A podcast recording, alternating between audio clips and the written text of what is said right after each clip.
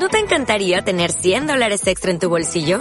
Haz que un experto bilingüe de TurboTax declare tus impuestos para el 31 de marzo y obtén 100 dólares de vuelta al instante.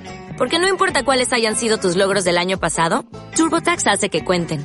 Obtén 100 dólares de vuelta y tus impuestos con 100% de precisión. Solo con Intuit TurboTax.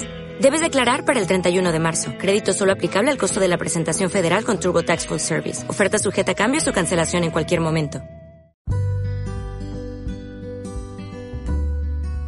Aquí comienza La Vocación, un podcast con Andrés Julián. Bienvenidos.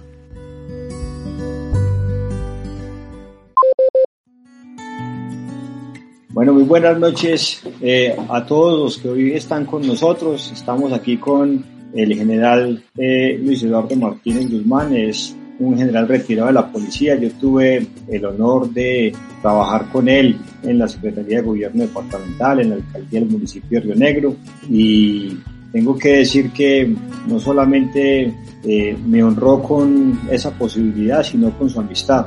Es un honor tenerlo hoy con nosotros, general.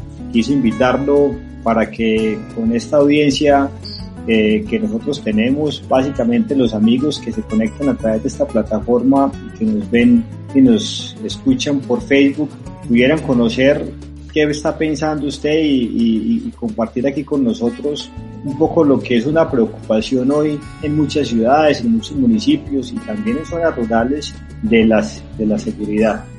La seguridad es un tema que, que, por mucho tiempo ha sido el tema central en Colombia, eh, ha estado en primer orden de la agenda pública y, y, por lo que veo va a seguir estando en muchísimos años. General, muy buenas noches y gracias por estar aquí con nosotros. Doctor, buenas noches. Un saludo muy especial para usted, para su familia, para todas las personas que a esta hora de la noche nos ven y nos escuchan por este medio. Muy honrado con sus palabras, eh, fue un placer enorme trabajar con usted, siempre se lo he dicho, eh, se lo dije cuando tuvimos la oportunidad, usted como secretario de gobierno del, de la gobernación del doctor Luis Alfredo Ramos y, y posteriormente la oportunidad que usted me dio para trabajar con usted como alcalde de Río Negro y yo como gerente de la ESO de Río Negro.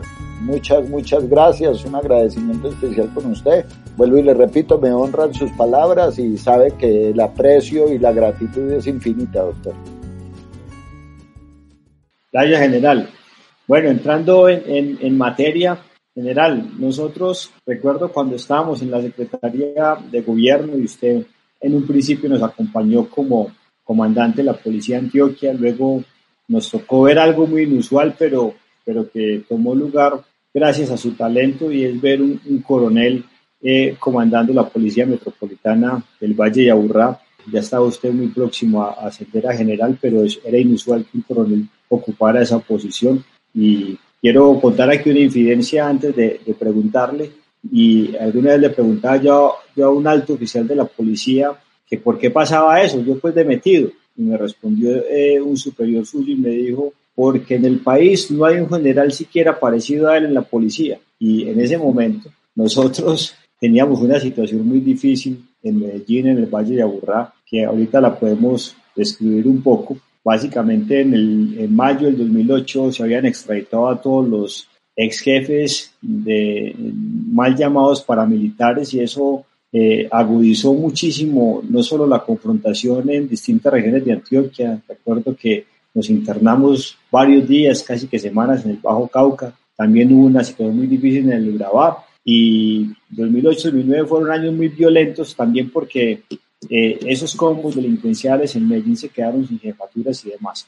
Yo pensaba que, en general, que, que, que con todo lo que fue eh, ese proceso de paz tan cuestionado por, por algunos de nosotros con las FARC, eh, si, si iban a acabar o si iban a menguar muchísimo los problemas de orden público, de lo que nosotros llamamos la seguridad pública, y que iban a, a, aparecer, ir apareciendo más los problemas de seguridad ciudadana, pero hemos visto recientemente, en general, que, que los problemas de orden público sigue, siguen estando ahí otra vez. Eh, grupos residuales o de distinta denominación atacando a la fuerza pública, buscando confrontar a la fuerza pública de manera armada.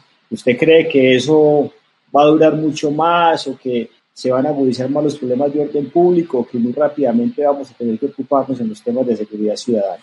Bueno, doctor, eh, épocas asiagas aquellas cuando nos tocó torear este tema de, de, Antioquia, usted como secretario de gobierno y yo como comandante de la Policía de Antioquia y después comandante de la Policía Metropolitana de Medellín. Si bien es cierto, y, para hacer como rememorar un poco lo que pasó, mientras eh, los paramilitares en esa época estaban aquí en la Casa de la Roca y atendían a toda clase de personalidades a nivel nacional allá en, en Copacabana, usted vio que, que la cosa estaba controlada, pero cuando los extraditaron todo se desaforó y la situación en el Bajo Cauca se puso muy tensa, que nos tocó irnos allá a trasladar el comando del departamento y usted su secretaría de gobierno para atender la situación. Es una, es una, es una situación reiterativa, es una situación reiterativa porque estas organizaciones criminales viven especialmente y se financian especialmente, eh, entre otras cosas, pero su mayor foco de, digamos, eh, de financiación es el narcotráfico. Y yo considero que mientras haya narcotráfico, van a haber organizaciones delincuenciales. Cuando extraditaron estos señores, se destapó esa pelea tan fuerte en el Bajo Cauca entre la gente de, de Cuco Banoy, que era el bloque mineros, y la gente de, de Macaco, que creo que era el bloque Central Bolívar, si, si mal no estoy, todo por el control territorial. A pesar de que con el esfuerzo que usted y el doctor Luis Alfredo Ramos habían hecho en aquella época por orden del señor presidente Uribe de instalar policía en muchos corregimientos de Antioquia. Me acuerdo que fueron 25 los corregimientos que ocupamos y allá dentro de los que habíamos ocupado estaba la Caucana.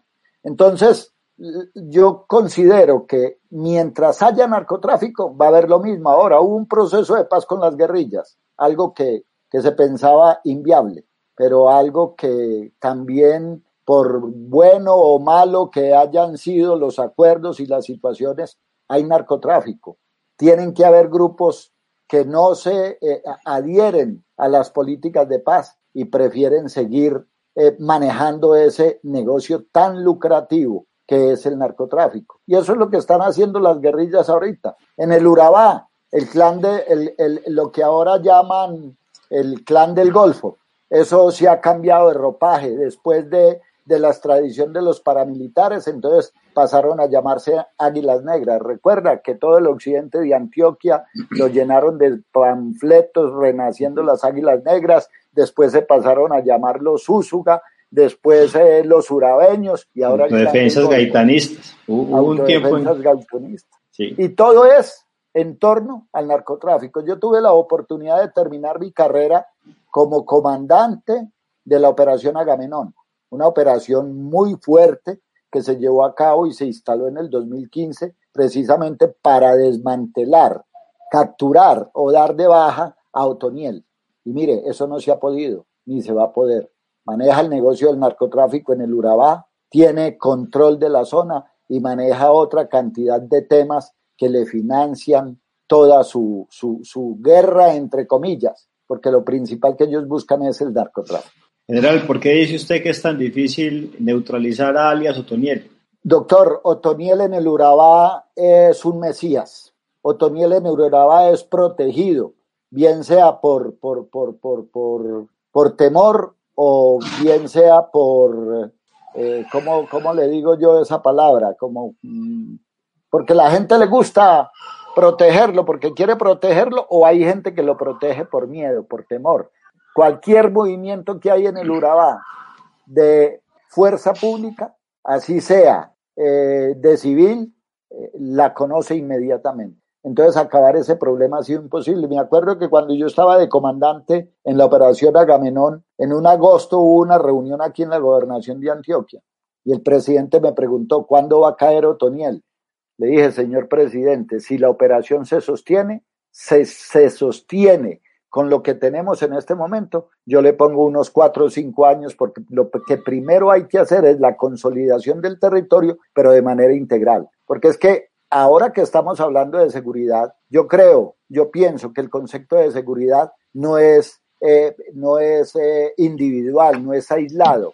La gente cree que cuando se habla de seguridad es la fuerza pública y resulta que ese es un concepto integral. Para que haya seguridad no solo debe estar la presencia de la fuerza pública, sino también del Estado en toda su plenitud. Es decir, el Estado debe llegar a estas regiones con salud, con educación, con vías, con fuentes de empleo, buscando la manera de que los campesinos puedan producir más y mejores sus productos y la facilidad para sacar esos productos al mercado.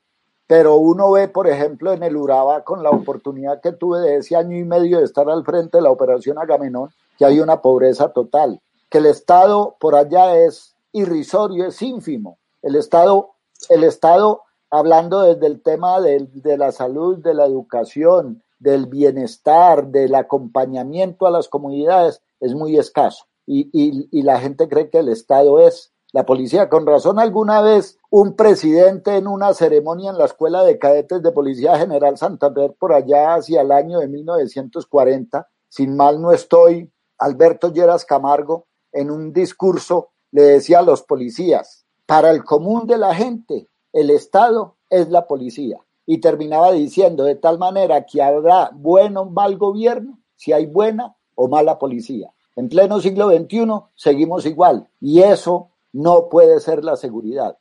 General, eso, eso es una, una, una cosa que vivíamos mucho, eh, que lo vivió usted en toda, su, toda su carrera policial y que lo vivimos quienes hemos tenido la ocasión de servirle a nuestro municipio o al departamento eh, precisamente en los temas de seguridad y como alcalde pues donde la seguridad sigue siendo un tema muy importante. Uno iba a un barrio, a una vereda y lo que más le peleé, a un municipio de Antioquia lo que más le pedían era policía.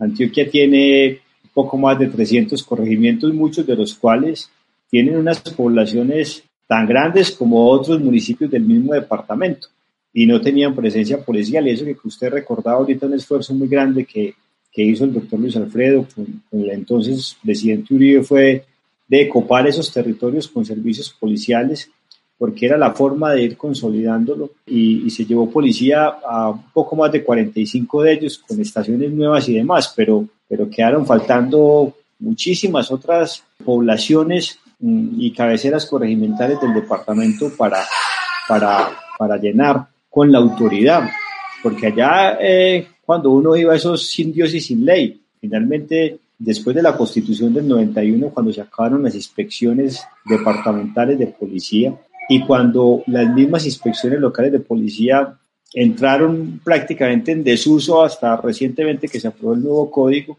mm, no había autoridad, la única autoridad que podía dirimir confrontaciones, conflictos, prestar incluso eh, unos servicios del Estado esenciales, como la prestan los carabineros con la asistencia técnica agropecuaria, etcétera, era la autoridad policial y no se cuenta con eso. Y quiero con esto contar una historia, una anécdota que se la escuché en, una ocasión en un foro universitario a el comandante de aquel entonces de las fuerzas militares de Colombia, en el gobierno del presidente Uribe. Dijo eh, el general Padilla, dijo una cosa que me llamó, Padilla León, una cosa que me llamó mucho la atención. Estábamos hablando precisamente de lo que usted mencionaba ahorita de la consolidación.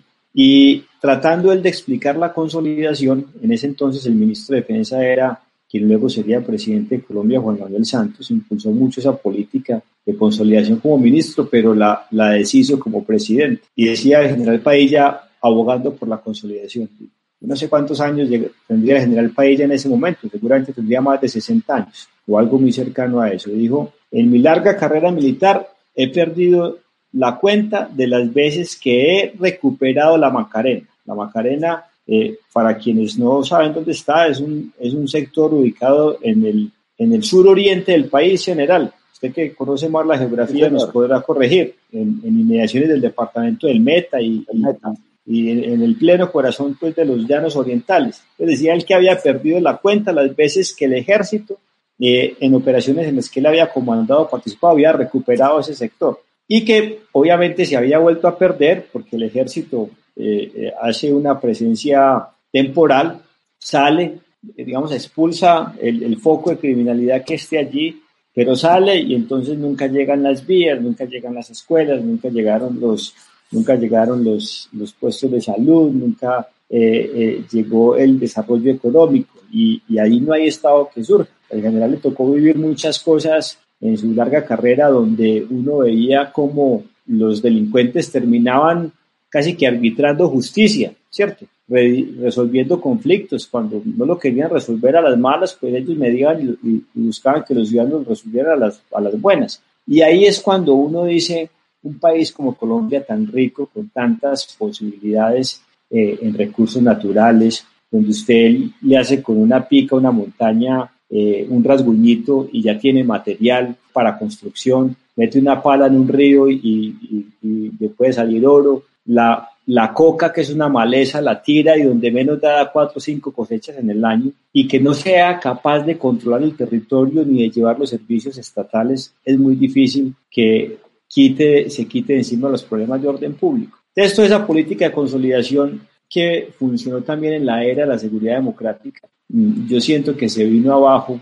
en, en los años que transcurrieron entre el 2010 y el 2018 la verdad no le he vuelto a hacer seguimiento ahora cómo estará, pero, pero eh, controlar el territorio ha sido una cosa que nos ha quedado muy difícil a las autoridades siempre en, en Colombia en general. No sé usted qué opinión tenga sobre eso y mientras tengamos tanto crimen y tanta posibilidad de que esos criminales capturen rentas de la minería ilegal, del narcotráfico, de la extorsión, del secuestro, pues vamos a tener problemas de orden público.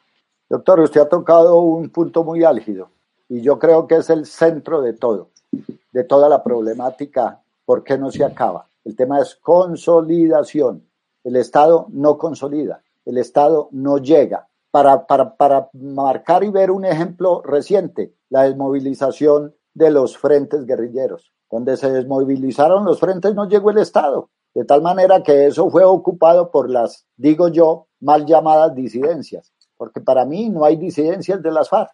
Para mí lo que hay es una reserva estratégica de las FARC por si el tema político no les funciona. Eso no son disidencias, es lo que yo personalmente y por la experiencia y por lo que viví, pues puedo manifestar sin, sin, sin estar afirmando que sea cierto lo que estoy diciendo. Es una percepción mía, que eso no son disidencias, sino que eso son reservas estratégicas de la FARC que dejó simplemente unos frentes ahí quietos por si la cosa política no les funcionaba. Y esos frentes quedaron estratégicamente distribuidos. ¿Dónde? Donde está la droga. Porque donde hay droga, pues van a tener dinero. Y donde hay dinero, van a tener poder. El poder para adquirir armas, el poder para lo que sea que se compra con el dinero. Entonces el problema, yo creo que el problema, hablando desde el punto de vista de la guerra con los grupos armados ilegales, sin tocar todavía la delincuencia, hablando solo de esa guerra, es el, el problema es la no consolidación de las zonas. Cuando estaban en este proceso de paz, yo llegué a manifestarle y a proponerle al director general, y se lo conté a usted alguna vez, que creciéramos los carabineros y que con carabineros ocupáramos aquellas regiones que estaban siendo deshabitadas, digámoslo así, si me permiten el término, por la guerrilla. Como son tan poquitos los carabineros, entonces propuse. Como ¿Cuántos son general? ¿Cuántos son general? Pues, eh, en el país carabineros no son más de 15 mil, 20 mil hombres, doctor. El, el grupo es muy poquitico. Entonces, primero propuse, empecemos así como se ha incorporado a la policía indígenas, afrodescendientes, eh, indios guayú, para, para formar los policías y dejarlos en su entorno y en su territorio Cojamos campesinos, bachilleres, que, que, que se saquen del campo, que quiera ser policía, los formamos de carabineros y los, los volvemos al campo. Y el Estado que, que, que, que eh, pague ese, ese estudio de esos eh, campesinos. Entonces la respuesta fue, no, pero es que formar un policía son, eh, es un año y mientras los formamos, entonces no vamos a tener todo. Entonces propuse, dije, bueno, como, como vamos a entrar supuestamente en paz, el ejército se tiene que reducir, porque un país en paz no necesita un ejército de 300 mil hombres. Saquémosles 25, 30 mil hombres al ejército, convirtámoslos en policías carabineros, el Estado no va a tener que erogar absolutamente nada porque a esos mismos soldados con sus cuadros de mando los paga y mandémoslos al campo. Ninguna de las dos propuestas fue aceptada ni se hizo. no hubo consolidación. Y ahí es donde está el problema, porque si no hay consolidación, esos territorios, si no los ocupan las mismas organizaciones con otra vestimenta, con otro nombre, pero siendo los mismos, como ha pasado con, con el clan del Golfo hoy en día, Águilas Negras, Autodefensas Gaitanistas de Colombia, Urabeños, eh, los, el clan Úsuga. Entonces, cambian de ropaje, pero siguen siendo lo mismo y siguen en los mismos territorios porque no hay la presencia del Estado. Y vuelvo y repito, la presencia del Estado debe ser totalmente integral. No puede ser presencia del Estado única y exclusivamente con la fuerza pública, sino una presencia del Estado en, en, en, en su conjunto, total, integral. Usted más que nadie conoce ya de esos temas políticos. General, yo debo decirte que yo soy un entusiasta grande de esa idea suya y, la, y, dándole el crédito, por supuesto, que se merece, donde he tenido ocasión de, de, plantearla, la, la, he planteado, a la gente le da mucho temor plantearla y algunos políticos porque, porque, porque sienten que genera resquemor en el ejército, pero yo creo que es verdad. Yo creo que sabiendo, por supuesto, que tenemos unos problemas de seguridad pública muy grandes, pero y ahorita creo, quiero, quisiera que entráramos en esa discusión, porque yo no sé si todavía se ha saltado. A mí me parecía increíble cuando estábamos, sobre todo en la Secretaría de Gobierno, con el doctor Luis Alfredo, con usted que nos tocaba, con los demás generales de las fuerzas militares que nos tocaba dar esa discusión. El ejército tenía dificultades no para atacar la guerrilla, digamos que, la sigue sin tener en este momento, pero toda la lucha contra las bandas criminales y no sé si ahora contra los mal llamados, y coincido con usted en eso, es una retaguardia estratégica de la guerrilla, grupos residuales que aparentemente están mmm, sin ningún quehacer político, sino solo dedicados al narcotráfico, mmm, no los puede atacar sino la policía. Eso sigue así porque si sigue así no hay otra forma que, digamos, contrarrestar ese avanzar criminal de ellos que no sea fortaleciendo y vigorizando la policía y sobre todo vigorizándola con un cuerpo como el Carabineros. Para quienes no lo saben, los Carabineros son los que están a caballo, los que están con, con el, con el, ¿cómo le llaman ustedes formalmente general? Para que los ciudadanos entiendan bien cuáles son los Carabineros y los distingan de policía normal los que están sobre todo en las zonas rurales, la policía que está en la zona rural, esa es la policía que nosotros necesitamos para, para atacar la criminalidad que toma y se manifiesta en esas zonas rurales de, de, la Colombia profunda en la minería ilegal, en el narcotráfico. ¿Sigue siendo así la restricción del ejército para atacar esas manifestaciones del narcotráfico que cuando no son guerrilla o, o doctor, lo pueden hacer ahora? No, doctor, esa sigue siendo una discusión que yo la llamo una discusión bizantina, no sé por qué, de dónde sale, cómo. Que es que la seguridad es la seguridad y si hay grupos armados al margen de la ley, vistiendo y actuando de manera, digámoslo, militar, pues tienen que ser atacados con todo el peso de la ley. Ellos dicen que es que un grupo como los urabeños no se puede atacar con fuerza militar que porque se les da estatus de beligerancia.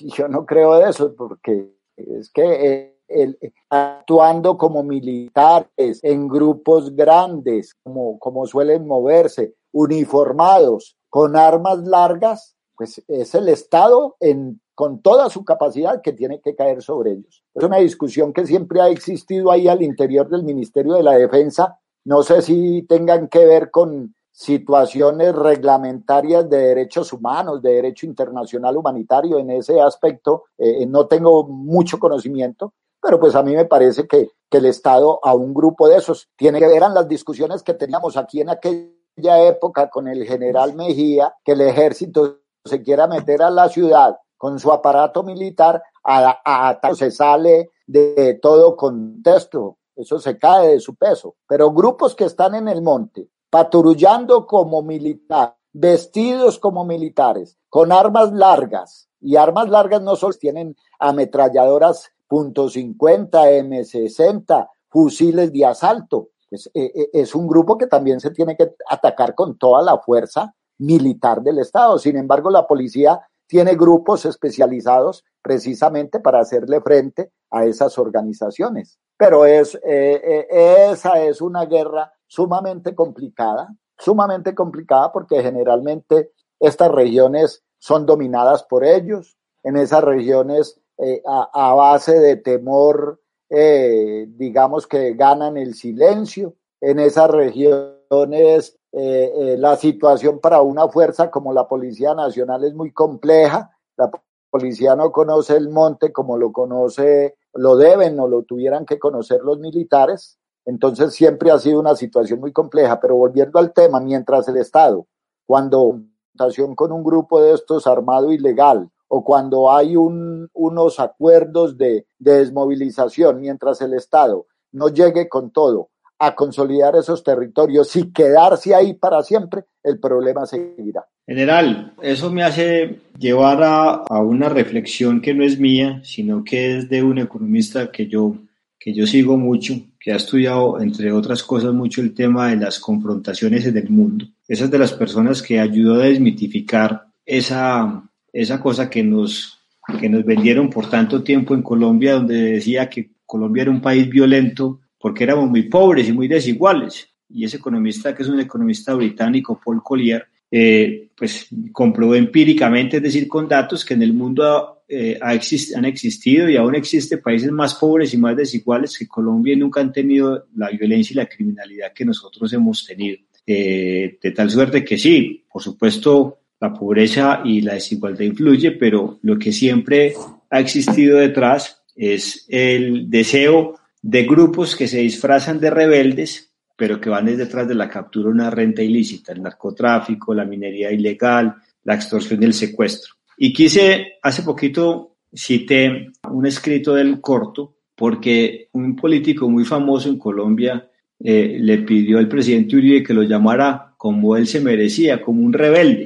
Y entonces eh, decía Paul Collier, y abro comillas, hay una honda brecha entre las percepciones populares sobre las causas de un conflicto y los resultados de los análisis económicos más recientes. Eh, sigue él manifestando renglón seguido que la percepción popular ve la rebelión, en algunos casos, como una protesta social motivada por un descontento extremo y auténtico. Así es como también quieren que los rebeldes sean vistos, ellos mismos quieren verse así por la, por la ciudadanía. Los rebeldes son héroes, que luchan contra la injusticia animados por su patriotismo. Eso creen algunos ingenuos y eso es lo que quería este político que, que, que se quería que lo llamaran rebelde. El análisis económico ve más bien la rebelión como una forma de delincuencia organizada. Entonces concluye Paul Collier, o los economistas pecan por exceso de cinismo o las percepciones populares se llaman gravemente engaño. Lo que está diciendo Paul Collier es que no hay, no hay tales rebeldes, ni, ni aquí en Colombia, ni en el África, donde están detrás de los diamantes, ni en ninguna parte del mundo. Lo que hay son delincuentes que están detrás de la captura de una renta en particular. Yo me imagino que usted coincide con eso, general.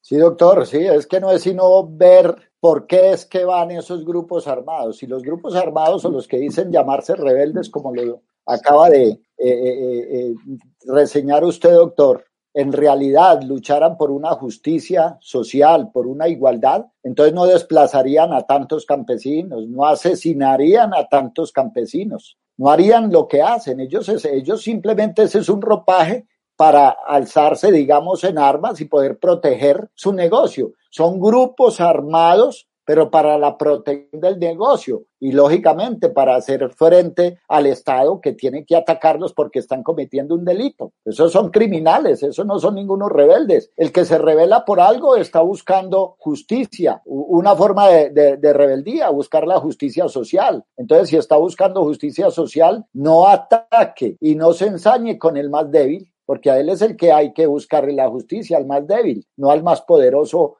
económicamente o al que tenga todas las garantías de seguridad. Siempre el más afectado en una situación de estas es el más débil. General, le decía que, que habláramos un poco de seguridad ciudadana, sobre todo contando con su experiencia en las metropolitanas de Bogotá y Medellín. Usted nos me ha manifestado personalmente que son realidades muy distintas, por supuesto. me gustaría que nos contara por qué eh, son tan diferentes. Y aquí nos planteaba Diego Mora que si las gerencias por delitos o contra el delito, que fue una estrategia muy exitosa que usted nos sugirió y que implementamos en Río Negro con juicio, nos dio mucho éxito acá, que si podría ser una, una forma también de eh, combatir la inseguridad a nivel nacional, la inseguridad ciudadana que ha crecido tanto recientemente en las grandes ciudades. Bueno, doctor, la gerencia por delitos es una herramienta muy importante y de mucha ayuda para un comandante de policía y para, y para un responsable del orden público en una región, llámese alcalde, llámese el mismo presidente de la República o llámese gobernador. Porque la gerencia del delito no es sino priorizar aquellos delitos que más se cometen.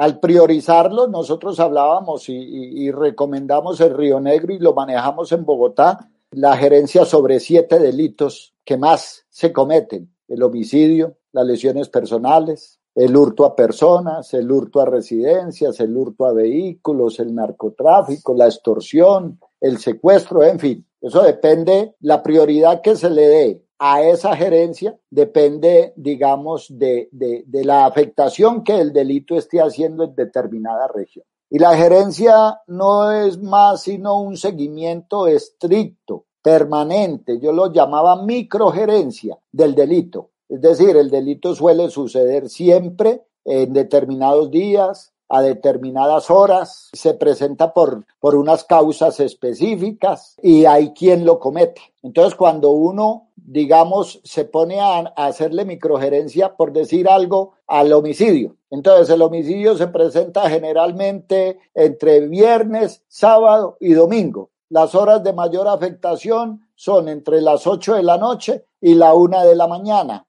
Los lugares de más afectación, por decir algo, son los lugares donde se concentra la rumba. Las causas de ese delito es la intolerancia. De tal manera que cuando usted tiene ese análisis bien desmenuzado, entonces usted puede encontrar la contra para poder atacar y bajar ese, esa modalidad de homicidio por intolerancia. Si el delito se presenta los fines de semana entre las 9 y la 1 de la mañana, las 21 horas y las 01 horas como hablamos desde el punto de vista policial. Y las causas son la intolerancia por la ingesta de bebidas embriagantes, pues ahí hay una herramienta para la autoridad para que tome decisiones eh, al respecto. Entonces, la autoridad policial tendría que focalizar acciones y la fuerza a esas horas en esos lugares de mayor afectación, haciendo presencia, haciendo requisas, puestos de control, identificando las personas, haciendo requisas dentro de los establecimientos, es decir, un control total. Y la autoridad civil, que es la que puede restringir, pues ya mira si, si lleva a cabo el cierre de establecimientos públicos más temprano, si sella el establecimiento público, si prohíbe la ingesta de bebidas embriagantes, en fin, y así se puede hacer con cada delito, pero eso tiene que ser diario, diario, ese seguimiento debe ser diario. Usted lo hacía en Río Negro,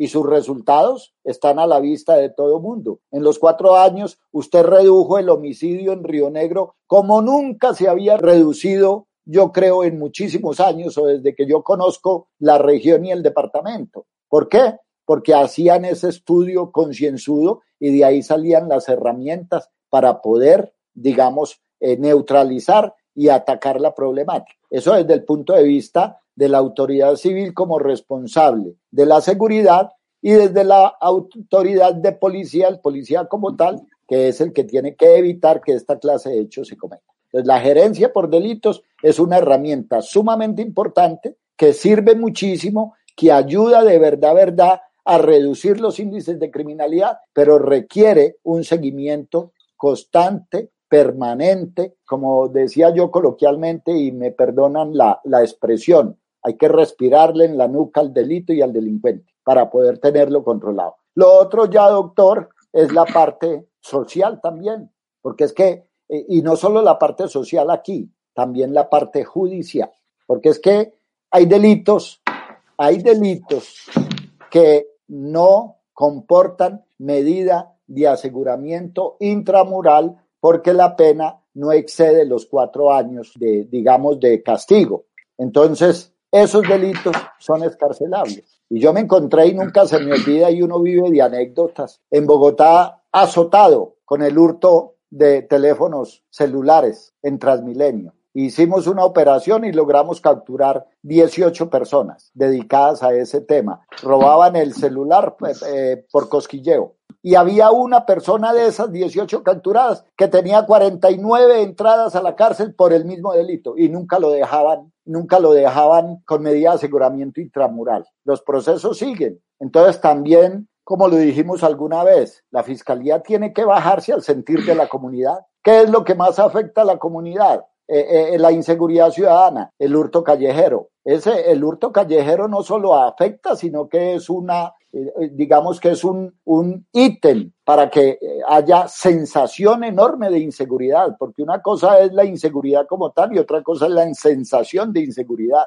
Y la, el, el hurto callejero no solo da una sensación de inseguridad muy alta, sino que también genera mucha inseguridad. Entonces yo pienso que la fiscalía tiene que bajarse al sentir de la comunidad y, y, con el Congreso de la República hacer una legislación bien fuerte para esta clase de delitos que más afecta a la comunidad. Ahí me parece a mí que la justicia es muy laxa y mientras haya esa laxitud en la justicia, mientras no haya castigos para esa clase de delitos, se seguirán cometiendo y uno ve el hurto callejero siempre a la orden del día, uno ve eh, el homicidio pues tiene causas unas veces por ajustes de cuenta, otras veces eh, por el tema de, intolerancia social. Eh, creo yo que son como los dos ítems o los dos motivos más grandes para que se cometa el homicidio, pero ese se puede controlar con mucha actividad policial. Pero cuando uno captura a un delincuente dedicado al hurto callejero, que más se demora uno llevándolo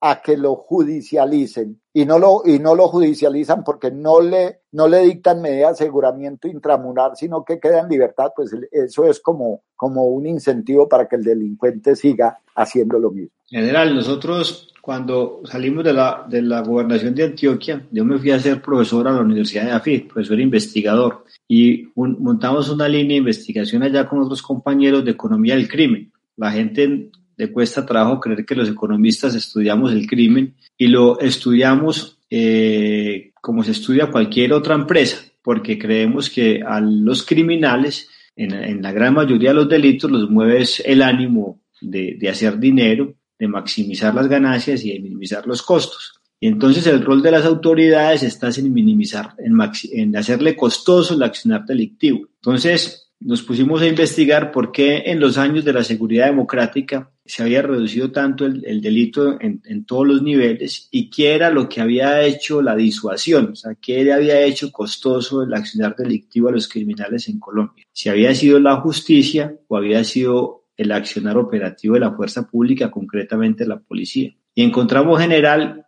que fue el accionar operativo de la fuerza pública, más puntualmente la policía y no la justicia. Infortunadamente la justicia en Colombia no genera disuasión y usted se podría quedar aquí contándonos anécdotas. Yo recuerdo muchas también precisamente con usted básicamente de, de, muchos casos, no solo en Antioquia, sino en Río Negro, de muchos casos donde por X o Y razón eh, la justicia no era capaz de caminar a esa velocidad que, que ha caminado el crimen en Colombia o, a, la, a, la, velocidad en la que ya se había ajustado en muchas ocasiones la, la fuerza pública. Entonces, aún en medio de todas las restricciones, nosotros no tenemos más crimen en la gran mayoría de los casos, básicamente es por la gran capacidad operativa de nuestra fuerza pública, porque eh, la justicia no ha logrado ser lo suficientemente disuasiva. Ahí está, ahí está, doctor. Ahí usted enfatiza sobre el tema de la, de la gerencia por delitos. Mientras uno puede hacerle un seguimiento estricto a cada delito, de ahí salen las herramientas que se deben aplicar para minimizarlo, para tenerlo controlado, para evitar que las repeticiones eh, eh, eh, acrezcan la estadística, sencillamente, porque mientras no haya justicia que castigue, pues es, es, es muy complicado. La policía lo que logra es minimizar, contener y, y, de pronto retardar el accionar delincuencial y eso digamos que ayuda a que estadísticamente pues las estadísticas no se disparen en determinado delito, pero no acaban con el delito. Quien tiene que acabar con el delito y el delincuente es la justicia, pienso yo. Así es, así es general. Voy a contar un ejemplo muy, muy coloquial de lo que fue la gerencia por delitos en Río Negro, por su recomendación general. Recuerdo que comenzando nuestro gobierno, teníamos disparadas las lesiones personales y empezamos a mirar dónde se presentaban los, las riñas, sobre todo las lesiones personales, y encontramos que era en los, los sobre todo los, los viernes y los sábados, eh, después de que se cerraban los establecimientos de comercio abiertos al público, pues para, para que estaban habilitados hasta altas horas de la noche. Y entonces la medida que tomamos, no sé si el general la recuerde, que fue algo que nos ayudó muchísimo a reducir las lesiones personales, es que inmediatamente se cerraron los establecimientos eh, abiertos al público donde se expendía licor, también se cerraban los sitios donde comía la gente. Ese caso de seguimiento estricto, en qué horario, en qué días y en qué sitios tomaban lugar las lesiones personales, nos ayudó a través de la gerencia contra el delito a puntualizar unas acciones policiales, administrativas y ese delito se redujo considerablemente. sí, es un tema elemental. Lo que pasa es que requiere de mucha dedicación, de mucho seguimiento y de mucho control. Los ciudadanos no saben porque eso, porque eso no se ve y nosotros no teníamos por qué contarlo, pero nosotros prácticamente todos los días de la semana teníamos reuniones de seguridad. Usted recordará, general, cuando no era un consejo de seguridad, que eran todos los lunes, eran reuniones contra las distintas, en, en, el marco de las distintas gerencias contra el delito. La seguridad requiere seguimiento, la seguridad requiere que las autoridades encargadas de, garantizarla estén metidas en el cuento, estén hablando el mismo idioma y estén haciendo seguimiento a aquellas personas que tienen que ejecutar la parte operativa. Si un comandante de policía diseña una estrategia y manda a sus hombres a la calle sin control, esa estrategia se diluye. Porque es que el delincuente, cuando yo focalizo, vamos a poner un ejemplo, están robando ostensiblemente en el parque principal de Río Negro, eh, los sábados en horas de la mañana. La policía entonces, ¿qué tiene que hacer? Focalizar ahí una fuerza policial con unas actividades establecidas para poder hacer ese control. ¿Qué hace el delincuente? Lo que se llama la constelación delincuencial. Se mueve.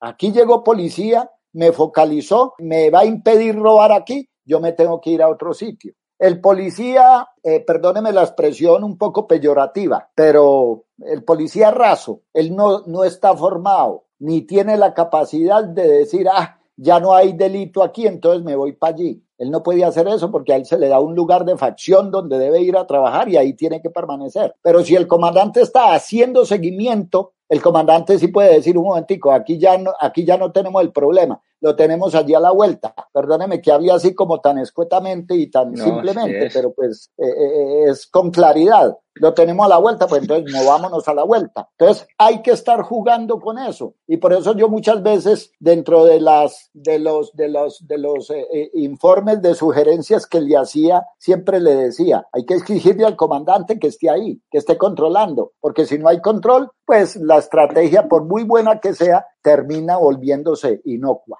General, yo quiero que terminemos esta conversación que ha estado muy amena, la han comentado mucho, por aquí nos está acompañando también la Mayor Suárez, que estuvo con nosotros, trabajó con usted en la Policía de Antioquia. doctor. Y, y, también estuvo con nosotros ahí en el Centro de Monitoreo y Control y muchos ciudadanos ponderando su, su participación de los que nos han escuchado y visto y que siguen acá con nosotros. Era yo antes de ser secretario me topé con un libro, me perdonan quienes nos leen escuchen y ven, de un economista que, que se dedicó a investigar cosas raras. Se llama Steven Levitt y escribió un libro que se llama Free Economics. Eso es como la, como la economía de los locos, una, una cosa así. Y él lo que hacía era planteaba preguntas curiosas que muchos nos hemos planteado alguna vez y las respondía con datos empíricamente. Por ejemplo, se preguntaba eh, de qué se mueren más los niños eh, en Estados Unidos, en, en, una casa donde hay un arma o donde hay una piscina. Entonces, comprobaba empíricamente que cuando le hacen la pregunta, inmediatamente responde que es donde hay una piscina, es donde hay un arma y es mentira, es donde hay una piscina porque mueren ahogados, en, muchos casos por descuido, la gran mayoría.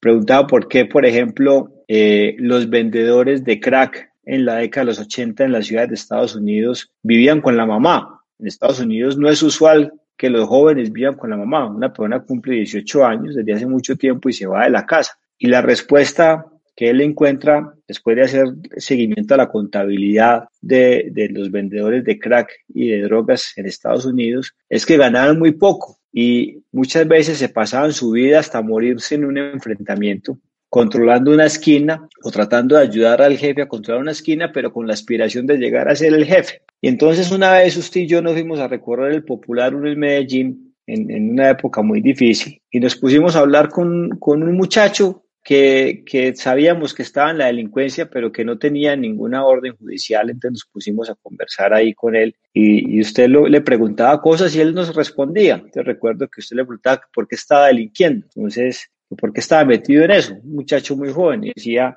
hombre, no, uno se mete en esto inicialmente por bobadas, a veces hasta por tener unos buenos tenis. Entonces él lo, lo increpa y le decía, bueno, ¿y cuando consiga los tenis qué? Decía, no, cuando consiga los tenis voy a querer una moto. Bueno, cuando consiga la moto qué? Me dijo, no, tal vez la, la niña más bonita del barrio. Y cuando, de, cuando pase eso, ¿qué? Me dijo, no, cuando eso ya quiero ser como el jefe, ¿cierto? Claro, el patrón. Como el patrón. Y lo que uno concluía de eso es que primero había un afán de reconocimiento, eh, digamos, comunitario, social muy grande. Segundo, que ellos, los, digamos, los rasos ganaban muy mal y por eso en esa administración tal vez se, se, inventaron un programa muy bonito y es que les daba un apoyo económico. También con, la, con el presidente Uribe, usted recuerda que muchos de esos jóvenes se incorporaron a la policía bachilleres y aprendieron un oficio técnico y tenían tanto reconocimiento o más, pero ya desde la institucionalidad y desde la legalidad al participar eh, al llegar uniformados y, y, y, al ser policías también tenían reconocimiento y pronto por quedarse con la misma la niña más bonita del barrio. Se graduaron más de 5 mil al lado del estadio Atanasio Girardot. Recuerda, muy bonito ese, esa, eh, ese, ese programa. Un, un, programa muy bonito. Me imagino que, que, para desfortuna de la ciudad no lo continuaron, mm. pero, pero era un programa muy, muy bonito. Entonces todo eso, cuento la historia del libro y lo que viví con usted, porque muchos jóvenes en Medellín sobre todo y, eh, pierden la vida, pierden su juventud y pierden la vida ganando muy poco y con la aspiración de llegar a ser uno de esos jefes y a veces en, en, en esa búsqueda se les va se les va la vida porque se mueren, porque se mueren en esas confrontaciones y porque se pierden. Y eso nos ayuda también a que, por supuesto, hay que hacer trabajo operativo, trabajo judicial, pero hay que hacer un trabajo también como de reconocimiento social, social. Eh, muy, muy profundo en, en esas comunidades.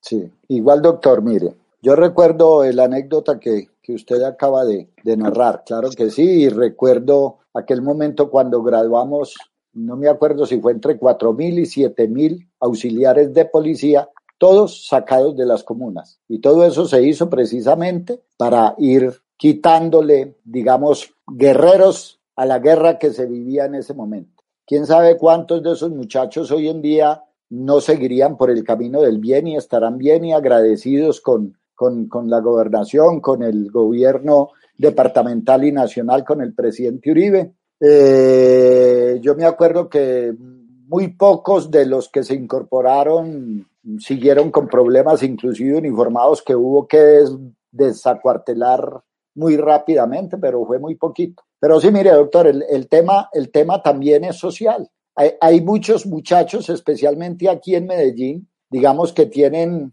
que tienen ese chip ahí eh, pegado, pero que también no tienen oportunidades para salir adelante. Recuerde cuando tuvimos que atacar tanto las máquinas de juego en los barrios y empezar a decomisar maquinitas de juego porque esa era una de las formas como las organizaciones delincuenciales de Medellín, los combos y las bandas reclutaban menores de edad y que esos menores de edad los reclutaban precisamente para convertirlos en carritos, es decir, que lleve el arma, que lleve eh, la droga a un lado, al otro lado, y poco a poco los iban metiendo en el cuento. ¿Por qué? Porque el muchachito iba y perdía la plata en la máquina. Y había alguien ahí que cuando veía que había perdido la plata le decía, eh, necesita más plata para jugar, abría la máquina, sacaba plata, le daba y anotaba y después lo tenían deudado, entonces usted me debe tanto, me debe pagar de esta manera. Entonces yo pienso que, como lo dijimos desde el momento en que empezamos la charla, que la seguridad no es un tema aislado solo de la, de, de la policía o de las autoridades a las que les corresponde garantizar la seguridad. La seguridad es un tema integral, se requiere mucha, pero mucha, mucha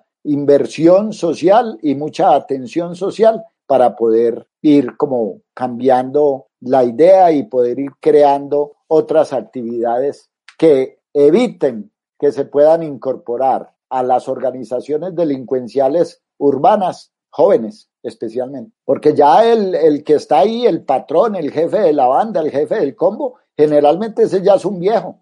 Y ese va a la cárcel y vuelve y sale. Ahí está el caso de los, el, el típico ejemplo de los Triana. Van a la cárcel, pagan tres, cuatro años y vuelven y salen a lo mismo. Siempre están en la misma actividad. Pero ¿quiénes son, digamos, los soldados de esas organizaciones? Jóvenes. Jóvenes a los cuales les faltan muchas o carecen de muchas oportunidades para salir adelante. Entonces yo creo que a la seguridad hay que mirarla en un contexto integral, integral, mirar cuál es la problemática y empezar a atacar las causas que generan la incorporación de el, del, del elemento humano, del ser humano, a la organización delincuencial para llevar a cabo las diferentes actividades criminales.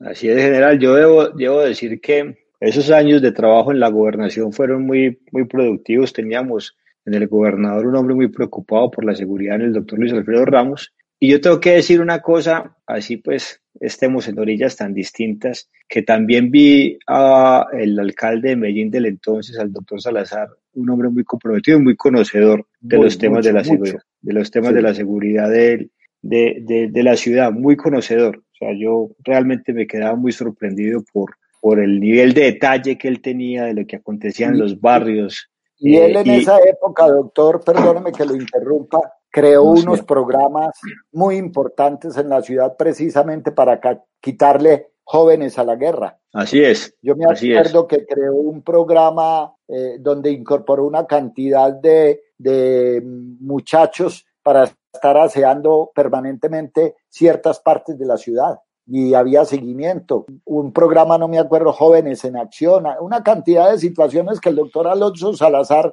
conocedor como nadie de la situación en Medellín, que hasta ah, escritor de, de algunos eh, eh, libros sobre la problemática histórica de la ciudad tiene, pues empleó unos elementos que ayudaron mucho precisamente a ir controlando esa situación tan complicada que nos tocó vivir a ustedes de la gobernación y, al doctor Alonso desde la alcaldía de Medellín. Sí, también recuerdo mucho, él tuvo varios, eh, pero recuerdo mucho a un, colega que fue su primer secretario de gobierno, también muy conocedor, que es el doctor Jesús Ramírez, de la, de la, de la problemática de, seguridad de Medellín y, básicamente del área, del área metropolitana. General, eh, aquí pues tengo muchos comentarios que lo que, ponderan muy bien su, su, carrera policial. Yo no lo digo porque lo aprecie mucho, sino porque eh, hablo desde la posibilidad tan grande que tuve de haber trabajado con usted. Usted es uno de los mejores, y no el mejor oficial que yo he conocido de la fuerza pública. Eh, también, gracias, doctor. También tuve el privilegio de conocer unos muy buenos de las fuerzas militares, como el general Sergio Mantilla San Miguel, como el general eh, Alfredo González Maragua, este es Sergio Mantilla del Ejército, González Maragua la Fuerza Aérea. Eh, yo diría que mm, esos, usted y ellos dos fueron unos oficiales de la fuerza pública que muy comprometidos, que nos enseñaron mucho y que dejaron todo, dejaron como se dice todo en la cancha por la seguridad de en ese momento de Antioquia y luego de los colombianos. Sí, general, que aquí lo han ponderado mucho, algo con lo que yo coincido y muchas gracias general por haber estado con nosotros en, en este programa y haber compartido con quienes nos han escuchado y visto. Gracias a usted, doctor, muy amable. Eh, lo único que le puedo decir es, para terminar, dos cosas. Primero, se trabajó con mucho amor, con mucho amor por el país, con mucho amor por, por, por, por la región, por Antioquia, por Medellín, y, y porque en el fondo de mi corazón hay un hay un cariño muy grande por, por, por Antioquia y por los antioqueños. Tan es así que en, en el ocaso de mi vida y, y, disfrutando de mi retiro me vine a vivir a Medellín porque, porque adoro esta tierra, adoro su gente, adoro sus costumbres. El general es caldense, pues, para que, a quienes no lo saben. Sí, yo, yo soy caldense, pero adoro Antioquia, adoro los antioqueños y por eso estoy aquí, por eso, por eso me vine a vivir acá, porque el aprecio tan grande que le tengo a esta tierra. Y segundo, pues cuando tuve la oportunidad de aportar un granito de arena por la seguridad, siempre lo hice con mucho sentido de pertenencia, con toda la responsabilidad que más le podía colocar a mi trabajo y también con mucho amor por los colombianos, por los colombianos en general, porque fueron muchas las partes de Colombia durante 35 años por las cuales transité como comandante de policía en los diferentes grados. Y para terminar, una frase que, que, que siempre me la escucharon ustedes decir, que la dije públicamente y que hoy en día sigue vigente para esbozar un poquito el tema de la justicia. Nosotros no podemos tener una legislación para ángeles en un país con tanta criminalidad. La legislación tiene que ser muy fuerte para poder atacar un problema como el que vive Colombia. Así es, general. Me despido contando una última historia y es que me impresionaba siempre mucho como un hombre que hizo tanto por la seguridad de los colombianos, como fue el presidente Uribe, cuando venía a los consejos de seguridad en Antioquia, era usted un coronel y cuando usted iba a hablar le decía, hable coronel usted que es una revelación. Así que eso era simplemente para destacar lo, bien que usted lo hacía, el cariño que es el que desbordaba usted el compromiso que, que, desbordaba por la seguridad en ese momento de los antioqueños y que después lo, lo llevó a Bogotá y al país entero. General, muchas gracias. Aquí eh, pasamos un rato muy agradable conversando con usted, tan conocedor del tema, y bueno, los comentarios hablan de eso precisamente. Una feliz noche general y una muy buena noche a todos los que nos acompañaron. Muchas gracias, señor. Doctor, muchas gracias a usted por la invitación y un saludo especial a todas las personas que nos escucharon. Que pasen una feliz noche. Gracias.